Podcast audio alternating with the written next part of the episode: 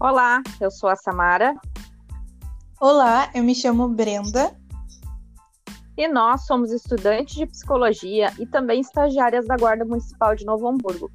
Nesse podcast, vamos conversar um pouco sobre o autocuidado. Vem com a gente. Bom, Samara, penso que esse tema, autocuidado, nos faz pensar muito em nós, na nossa saúde e também no bem-estar.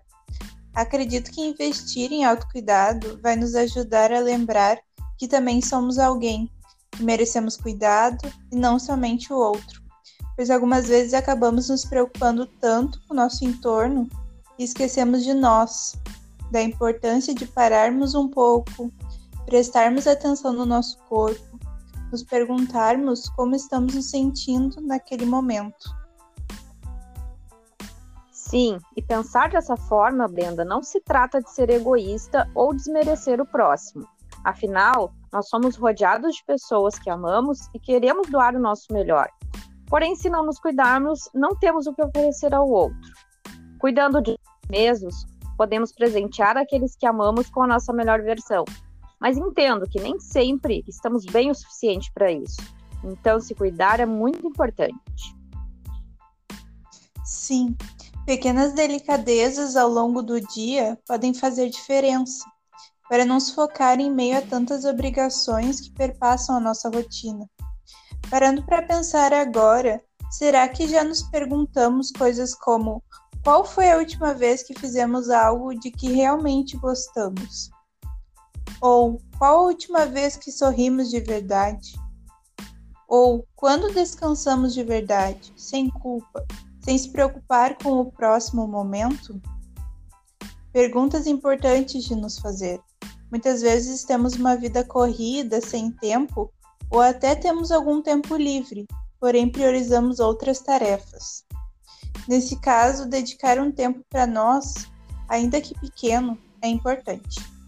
O autocuidado pode estar em pequenas ações do nosso dia a dia, Pensando no autocuidado físico, pode-se partir dos cuidados com o corpo, a realização de atividades físicas, cuidados com alimentação e não podemos limitar somente ao nosso corpo. O autocuidado emocional é importante. Prática como autoconhecimento, autoaceitação, psicoterapia são exemplos para cuidados emocionais.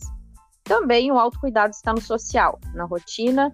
É importante mantermos contato com as pessoas que nos apoiam, ter uma atividade que gosta de fazer e reservar momentos de lazer. Ajudam a manter a mente ativa e sair do automático, contribuindo para o autocuidado mental. Ler um livro, ver um filme ou uma série, desenhar, dançar, são exemplos de possibilidades que ser bem interessantes para nós e estimular a nossa criatividade. Realmente, Samara, estarmos atentos a essas várias formas de autocuidado pode melhorar muito a nossa saúde, bem-estar e pode nos ajudar de diversas outras maneiras no nosso dia a dia. Verdade. Bom, agora estamos nos encaminhando para o final. Gostaria muito de agradecer a escuta de todos e de todas e te convidar conosco as suas impressões sobre esse podcast. Se te ajudou, sugestões, feedbacks, são sempre bem-vindos. Reforço o convite da Samara para instigá-los a nos falar um pouco sobre seus pensamentos ouvindo o nosso podcast. A sessão de acompanhamento psicológico da Guarda Municipal de Novo Hamburgo se coloca disponível para você, servidor ou servidora, que nos escuta, caso queira nos contatar. Se você gostou, mande uma mensagem com uma sugestão do próximo assunto. Agradeço a todos e todas e se cuidem.